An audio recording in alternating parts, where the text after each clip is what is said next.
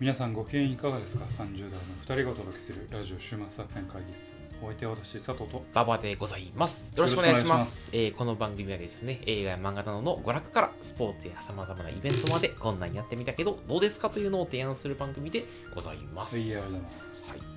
あのさ、はい俺この間年末にさ、はいマイナンバーカードなくしたのよ。はいはいあはいのね、なんかふるさとのふるさと納税をしようとして、なんかあはのマイナンバーカードのコピーがいるって言って、はいはいあのコンビニのコピー機で印刷したのね。はいはいでそのまま紙だけ持ってあマイナンバーカードをコピー機のところに置いたままよ置きっくあるぱなやしつになして印刷したその印刷の媒体を忘れてしまそううそうそうそうそうそうそう、はいだからカードなくしてやってもうだと思ってで3日ぐらいにそれ気づいて、はいあマイナンバーカードないやんと思って、でコンビニに電話したのね、そしたら、ね、あの電話出てきて「ないですわ」って言われてう「んうでんまあ関西弁ちゃうお前は、あ、あ、ありません。ありませんそうありませんって言われてあうん、あ、そうか、そう外外人国人の人かと思って、で、あの、まあ、店長には詳しく聞いてくれって言われたから、店長にうん聞きに、あ、直接、えー店舗まで行ったのね。うんで店舗もう一回行って、どうですか、なないですかって言ったら、ないって言われましたと。でしゃあないなと思って、もうマイナンバーカード再発行しててんけど、そこの3月よ、うんさ先月にコンビニで買い物したら、コンビニで、あの、あの、店員さんが、ええっと、レジのところで、あ外人さんやってんけど、なんか、お前の顔にそっくりの写真載ってるマイナンバーカードがああると、うんお前ちゃうかって言われて、で、なんか、あの、ん出てきたのね。うんだからどういうことやろうと思ってなんか3ヶ月うん行方不明の眠ってた時間があって、うん3ヶ月後になんか急に外人からうんそそれ陰謀やろそれう な何の陰謀やねん、うん、 うん帰ってくるっていう陰謀やそう陰謀か、うんおう俺どうどうしたらいいんやろな 俺のマイナンバーまあ今2枚あるで今もにまあも一応2枚あるけど1枚はもうあもう捨のてた破棄捨てし捨たてあのうんあのうん破棄したんや破棄したというかあのつ使えないようにしたけどんそういや怖いなと思ってうんとか、いや、怖いのか、それともコンビニの紛失物の管理体制はどうなってるんやっていうまあコ感じ。ンビニの紛失物の管理出したらいい加減なんちゃう、うんそれはそうやと思うなだっんてで、まあうんまあ言うたら悪いけどさ、うんまああのー海外のね、うん人からするとう、ん日本人の顔って多分見分けにくいと思うんですよ、はいはいはいはいはいその海外の人ってアジア人じゃないでしょ、えっ、とね、ヨーロッパの人やった。でしょ多分ヨーロッパっぽかった。うん。うん、なんか今コンビニのバイト、えーまあひ東南アジア系か、うんえーちょっと中東系の方もああ、だうんんだうんん。見分けるけどやっぱり、りそっち、まあ、東南アジアの人は、まあ、ある程度こうアジア人の顔分かると思うけど、うん中東系の人とかにするとさ、まあ、お俺が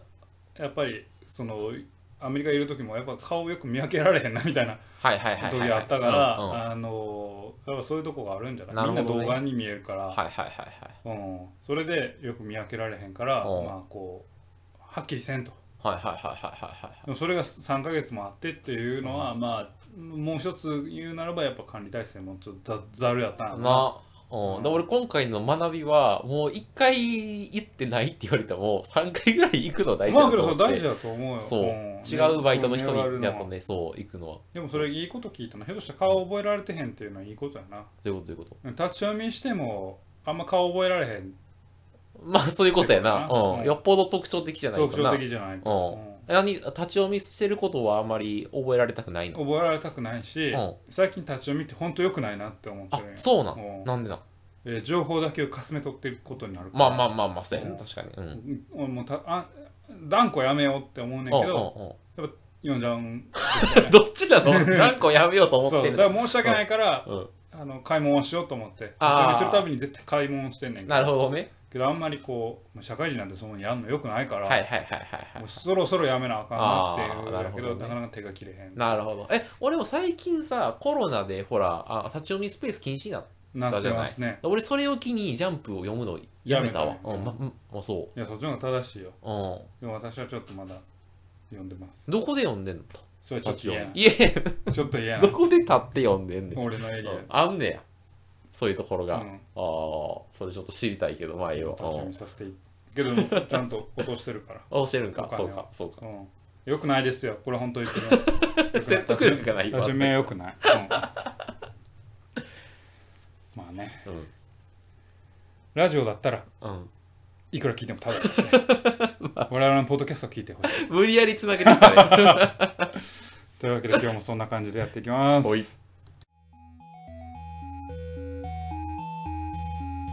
さあ今日も会議始めていきましょう。はいさあ今日のテーマは何でしょうはい、か。今日はですね、あの、現代的な生き方というですね、テーマのもとでですね、はいはいあの、東京男子図鑑という、あの、これ深夜ドラマですね。あいつで深夜ドラ紹マ介をして最近あなたそういうの好きですねあ好きかなうんなんか前やったっけより深夜前ドあラのあマ。れですよねえっと来世はちゃんとしますあー、来世、はいあ、それ系、それ系、うんうん来世でやつ、来今世で回ははちゃんとし東ます。京男子図鑑はい。はいはいはいちょっとね、近いかもしれない。あの、あ前回そうのなんや来世ではちゃんとしはいはまいす。これですね、2019年にあの関西ローカルの、関西ローカル、はい、深夜枠で放送されていた関西ロールカルの深夜枠やのに東京男子図鑑、そうやねん。はいはい関西から見たら東京みたいなところあるのかもしれない。はいはい1回あたり30分で、えー全10話で構成されているはいはテいレビドラマということで、なんか割と見やすいですね。はいはいで、これですね、実は東京カレンダーっていう雑誌わかる東京カレンダー知らんなあと、田中みな実とかがさ、はいよくあの、表紙に出てて、はいあの、神楽坂とかの店行はっいてて、はいはいなんはいはいはかいおしゃれな感じのやつで、はいはいわかりましたよ今東カレいうやつや。うん東カレって言うんかな東カレ知イらのんけど東京カレンダーっていう、まあ、ちょっとだから、なんていうのあのおおしゃれな、あの、なんか関西ウォーカーとかあるやん。はいはいなんかなんちゃらウォーカーオシャンティーのなねい一個その、はいおしゃれクオリティで、そうそうそう。はいはそいれが東京カレンダーなんですけはいはど、っていう雑誌の公式サイトで連載されていた小説、あが小説原作になっている作品でございます。はい。でですね、ちょっとこの作品ですね、あの制作に至った経緯が結構とと特徴的でございまして、はいもともとですね、2017年にはい、 Amazon プライムではい、東京女子図鑑っていうのがあったんですね。東京女子図鑑はい。はい男子じゃなくて、あの男子じゃなく女ての。上司のはいで、これがですね、日本国内のみならず、はいアジア全土で共感を呼びまして、はい特に中国でですね、あの、えー北京女子図鑑とか、上海女子図鑑みたいな感じで、えーリメイクされるレベルで、ね、結構あ流行ったとはいはいいうのがあって、で、視聴者から男子版も見たいっていうのが出てきて、じゃあちょっと東京女子図鑑の時のプロデュースチームがちょっと再結集して、東京男子図鑑はいはっていいうのを制作が決まったと。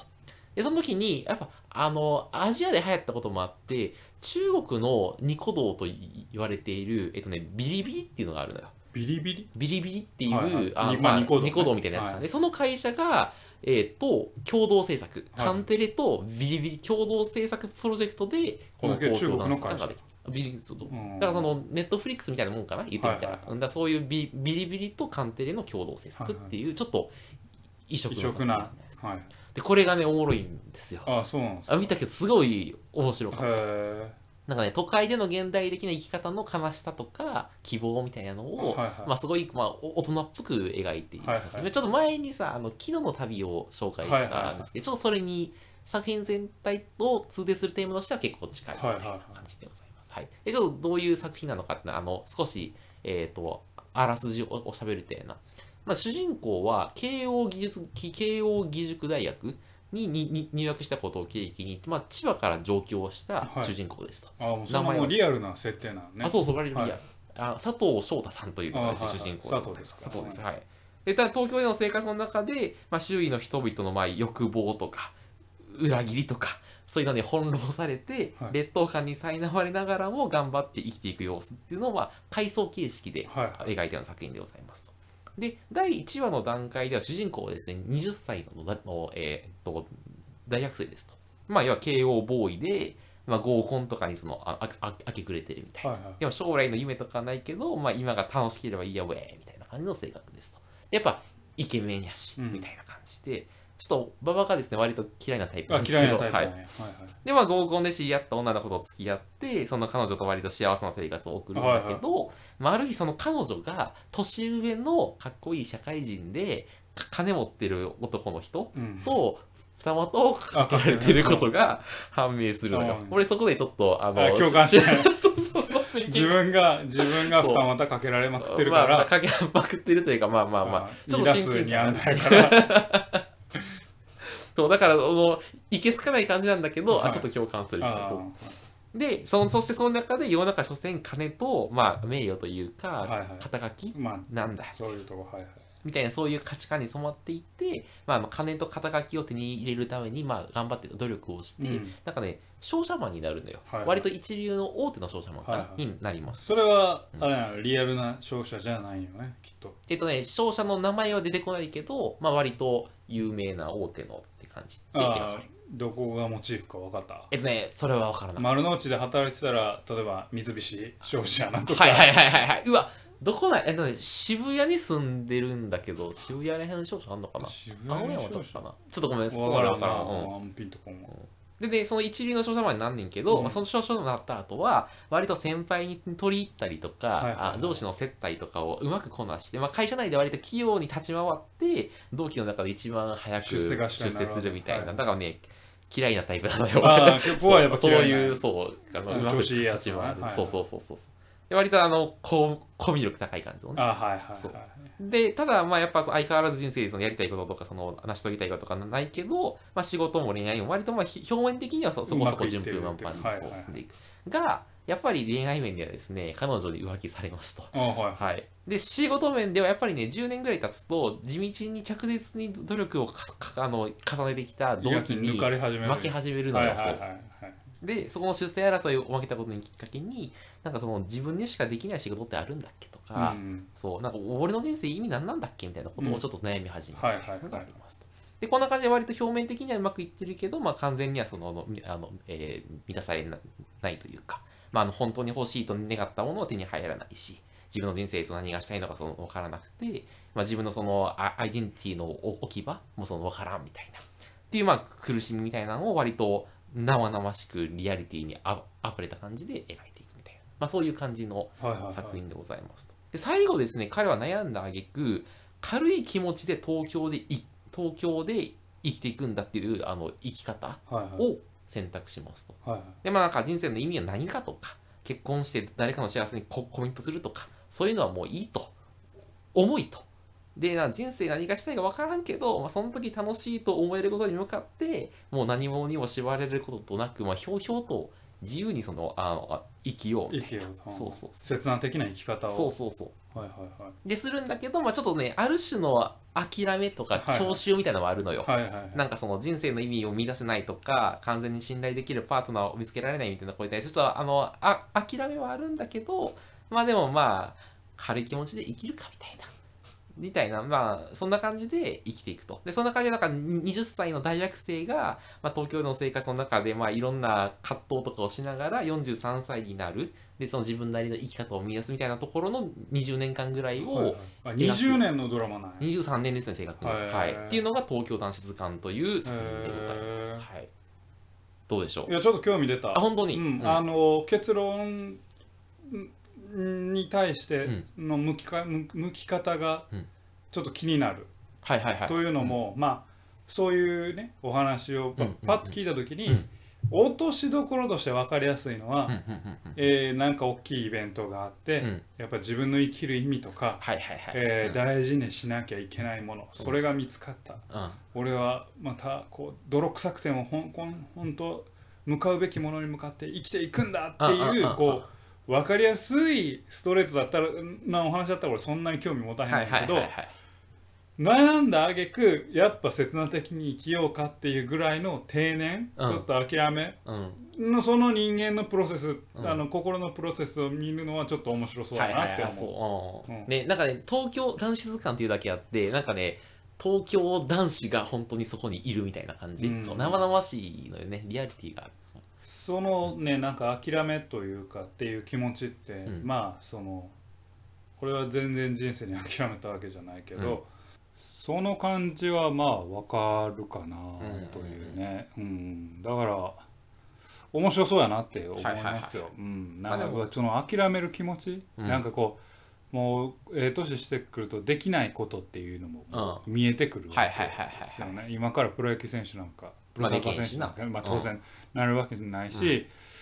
なんか同期の中とか見ててもあ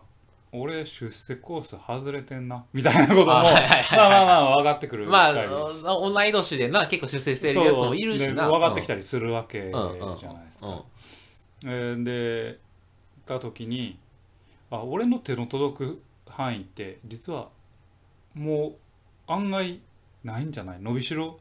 はそこまで残されてないなっていう時にまあどうアあクションするからねだからそのののない伸びしろに対して、いやそれでもまだ広げられる、うんうんうーところはあるし、うんうんうんうんやっていこうぜっていんうう見方もあれば、うんもうまあいいやもうこれでやる折り合いつけるかみたいな折り合いつけるかうんみたいなそれ楽しくいけばいいんじゃないって、はいまはあいそれが多分このキャラクターその主人公うんのうんうん彼だと思うんだけど、はいはいはいってなってるとなんかあそれはどういう結末に至るんだろうなっていうのは面白そうだなってはいはい、うん、ねいやでもなんかやっぱそのやっぱ結婚とかでもそうじゃん何かを所有してしまったらそこでさ縛られるわそうけねじゃないそうね、うん、だからその彼はほんな彼女は彼女がね次々とできるんだけど、はいはいあの必ずあの別れるの別れるというか必ず浮気されてダメになるのよ。そうみたいな浮気されるのはところにあなたは共感いしやているやの、ちょちょそういうそれはあの完人全とにあの人とそれだけじゃないけどうんそれだけじゃないそれうん浮気されるのもそうだけど、うんまあそれだけじゃないところにも共感してるとこあるよそう、うんっていうでねそうちょっとこの後ちょっとさ作品の魅力の話をちょっとしようと思った、まあその一番の魅力はやっぱね共感できるところにありますと、やっぱその俺がやっぱ自分が東京男子の一人からかもしれないけど、まあ、共感できますとで初めやっぱさっきも言ったようにもうねいけすかないのよ本当に、うんもういイケメンで何でも器用にこなせてみたいな感じで、まあ、表面的にはすごいねあの羨ましいんだけどだんだんやっぱその苦悩が見えてくる、はいはいとどんどん共感してくると。で、なんか俺もさ、昔その、あ、あの夜に、その街中でペットボトルを投げ、投げ捨て、投げ捨てたな、みたいな、 そういうその昔のくうんく苦しいはいはい記憶が、あの蘇ってくる蘇るという、はいはいそう、そういう作品。で、あとね、この作品はさ、さっきもちらっと言ったけど、なんかあなたはどこまで軽く生きるのかっていうね、あ問いを提示してくるのよ。はいはい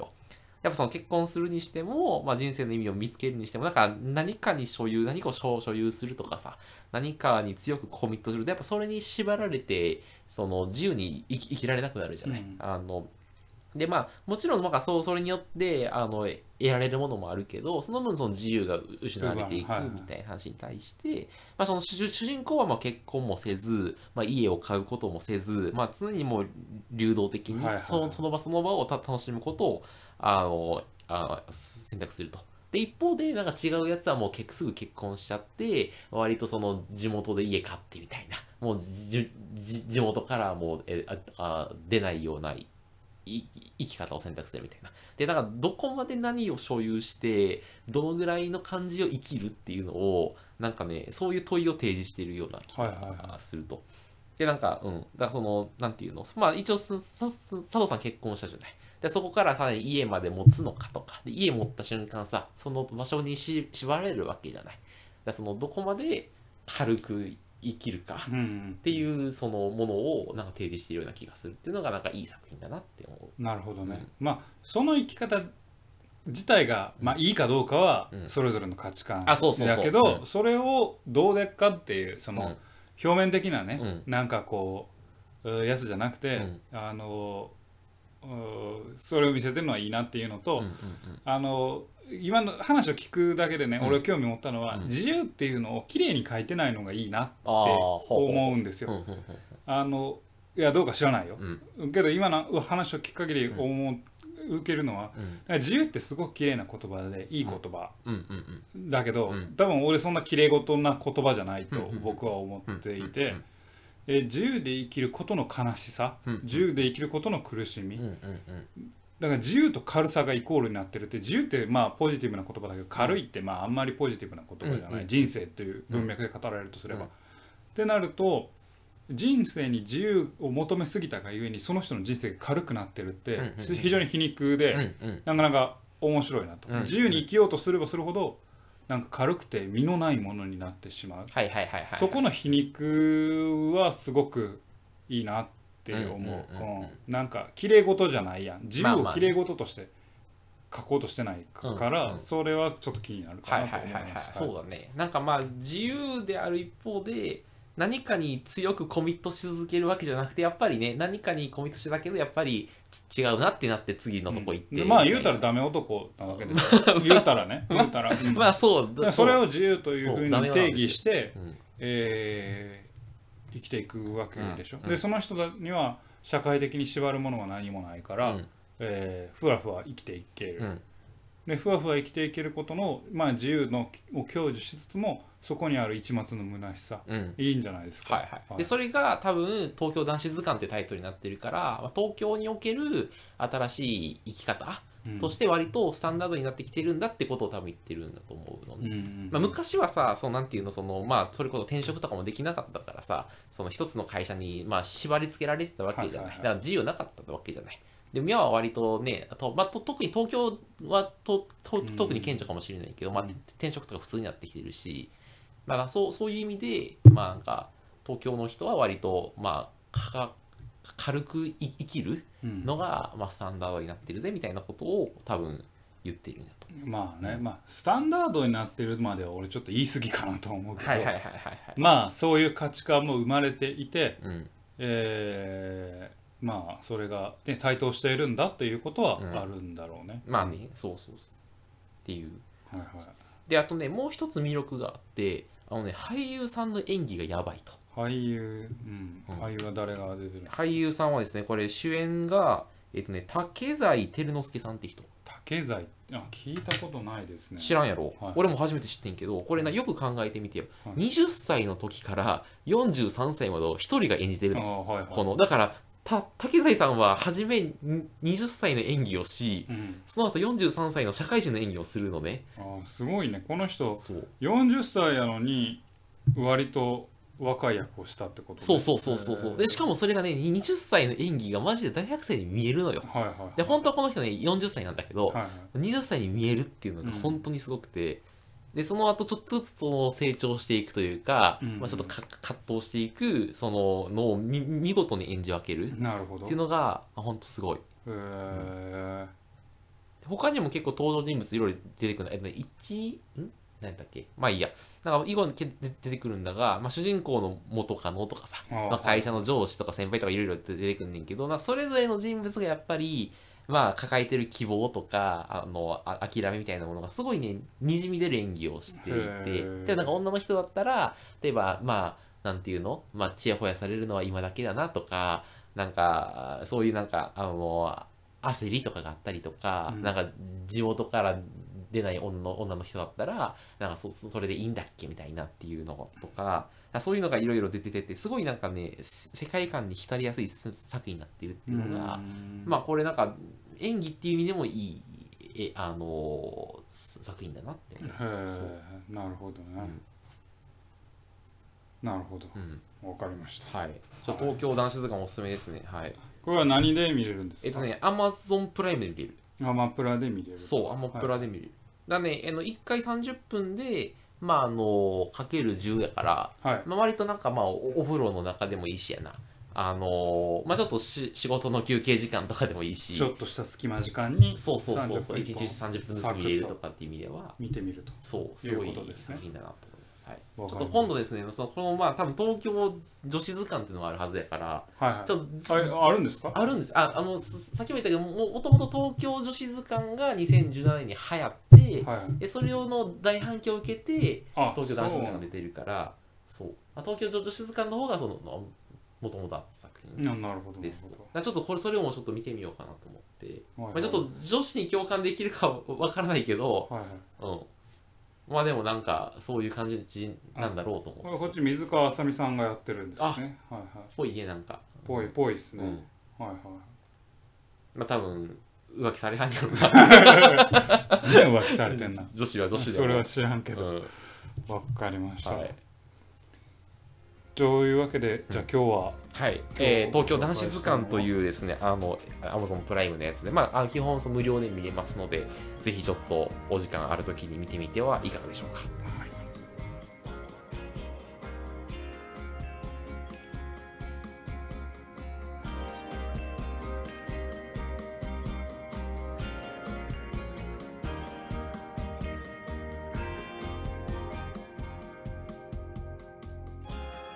えー週末作戦会議室でお便りをお待ちしておりますお便りは、ポッドキャストのメモ欄に記載されたリンクよりアクセスいただき、週末作戦会議室ホームページ、メールフォームよりお願いします。またツイッターもやっています週末作戦会議室でぜひ検索くださいお便りは、ツイッターにいただいても結構でございます。いいやりと思います、えーまあ、今日は東京男子図鑑の話をしたんでですけれども、全然違う話をしていいですか、構わんよえーっと「約束のネバーランドおうネバランうん第2期アニメ、ほうほうほう見たんですけど原作者が入っているのにもかかわらず原作とだいぶ違うというえそうなのいやだいぶ違うじゃない原作の大事なポイントをはしょっへえたがためにうんなんかよくわけのわからん作品になってしまったというあそうな悲のしい結末2期が2期がなんか1期であの家から脱出するとこまでやな脱出うん2期は、えーっと人間の世界に行くとこまで全部描きあ切ったがゆえうん、にすごいな12話で描き13話かな、うんえき描き切ろうとしたがゆえに、うんあのー結構大変なことになって たえでもおかしいやろだって1期と2期のその凝縮度合いが全然違う全然わ違なううんうんだからちょっとちょっと苦しいなってあでーだからだいぶこう物語で感情を揺さぶったり、うんえー物語の根幹に関わるところをもう大胆に削って削ってるかうら、んなんかこうカタルシスみたいなところがねなるほどで最後の最後に、うんあのーほぼダイジェストというかああ最終話のもうなんか最後5分ぐらいはうもうなんか、えーダイジェストみたいな感じでん打ち切り漫画みたいなうん結構つ一応あの原作通りというか、まあ、終わらせてるんですよ、うんでもなんかこう割とこう飛ばそしうたか苦しい感じになってて、えあー、原作者が入ってもやっぱこうかっていうあーまあ中途半端に流行ったんやろななんか3期やるほどじゃないけど2期で終わらせてくれいみやたいそれはなどうどうあったんだろうねそう2期で終わらせてくれっていうち力加減があったのはあったんでしょうねうんじゃないとあの分量だをとしたらもうちょい変えた方が良かったかなとあ思そううそもそももう漫画とは違うもんですと割り切はいっはいはいはいはたい方が良かったかなあっていあう割とじゃあ原作に忠忠実にギュッと絞ってしまったわけや。はいそうそうそうはいそうはい大きいラインを原作に一緒にしようとしたがゆえに、はい。 原作で重要なキャラクターとかはもう登場なしみたいななるほどね。 なるほどね。 そのエピソード丸々なんでもこの人たちを出さないことにはその感情の部分が描けへんのうに、んうんうん。なんかそれもないしあでこの「約束のネーバーランド」のそのタイトルにも関わるうん約束のあ。うん意味うん。何が約束やったんやっていうのが。そこの部分の大事なキャラクターとのやり取りが、えダイジェストでワンカットツーカット挟まれる だけだからもう本本館根幹にいかないああ結。構厳しいなとう思いわました残念やな、それはな。あの昔ね武士沢レシーブっていう臼田恭介先生の漫画がああったんですよ伝説のやつだ。あれ僕大好きなあれギャグワンやから許されたんですけど、うんあれも最終巻の最後うが、んあのダイジェストになって、うん。でもうダイジェストじゃ間に合わねえって2ページ丸々年表になるそうそうそう。年分なんでな、あれ最後。そうそうそうあれおもろかった。あれがあれをちょっと思い出しましたでもあれはギャグ漫画であれもなんかなんか当時ななんやねんみたいなこと言ってたけどあれはギャグ漫画という、あれも、うあん。のこむやみに多い白浜の砂っていうあの語呂だけ覚えてる何そむれそそうれだったあっんけねんあの年表の中に「むやみに多い白浜の砂と覚えよう」って書いてる それはちょっとブスターレシーブを思い出しました、はいはいはいはいあ飛ばしてんなっていう、うん、なるほど。ストーリー漫画でそれやったらあかんやろっはいてはいはいはい。思っちゃったけど、まあ、特に約束のネバーランドは結構ストーリー緻が複雑密に作ってるから、でもまあ原作者が入ってこれがあったから、まあまあなかなかね漫画で描くのとアニメで描くのなるほとどね全然違うなというはいはいはい思いを抱いてなあるほどのファンからするとちょっとうーんと眉を潜めたくなるはいはいはい感じだったんではないかなとうん。なるほど。このね「鬼滅」しかり「呪術廻戦」しかりジうんャンプアニメがやっぱりこういいぞうんと。いうふうに今なってて確かに。やっぱりジャンプアニメいいぞとでうん。役ネバ一期もいいぞとうんうんうんなってた中でものっともったいないな。うんそうやねあそうドクターストーンとか今俺見てたけど、ドクターストーンはちゃんとやってるよ。ねゆゆっくりゆっだくかり。らまあ、うんそこのまあいろんな兼ね合いもあるんでしょうけど、ね、ヒーローアカデミア、まあもうそう呪術廻戦、そうそうそうやっぱやっぱりなんやかんやでジャンプのアニメ強いな。うん強いというところでちょっとお天とまでは言わんけど、うんちょっとまああの届かないものを作ってしそうやなまったのかなああという印象を受けました、なるほどうんまあしゃあないねんけどなまあな、うんううんん。集英者の枠があったんかな。まあなんかいろいろあったんやろなうんその痛みなのなんかはいはいはいはいはい。そんな感じそうですか。はいはい。まあ、ちょっとあの佐藤さんの春アニメの回、ちょっと僕、すごい楽しみにしてるんで、そうですねはい、来週ぐらいですかやね、りますか、はい、来週ぐらいにはなんかお送りできるかな楽しといみでうすふうにね、は思いいますね、はい、というわけでお送りしてまいりましたラジオ終末作戦会議室本日はこれにてお開きお開き、お相手は私佐藤とバグバでございました。また聞いてくださいさようさようなならら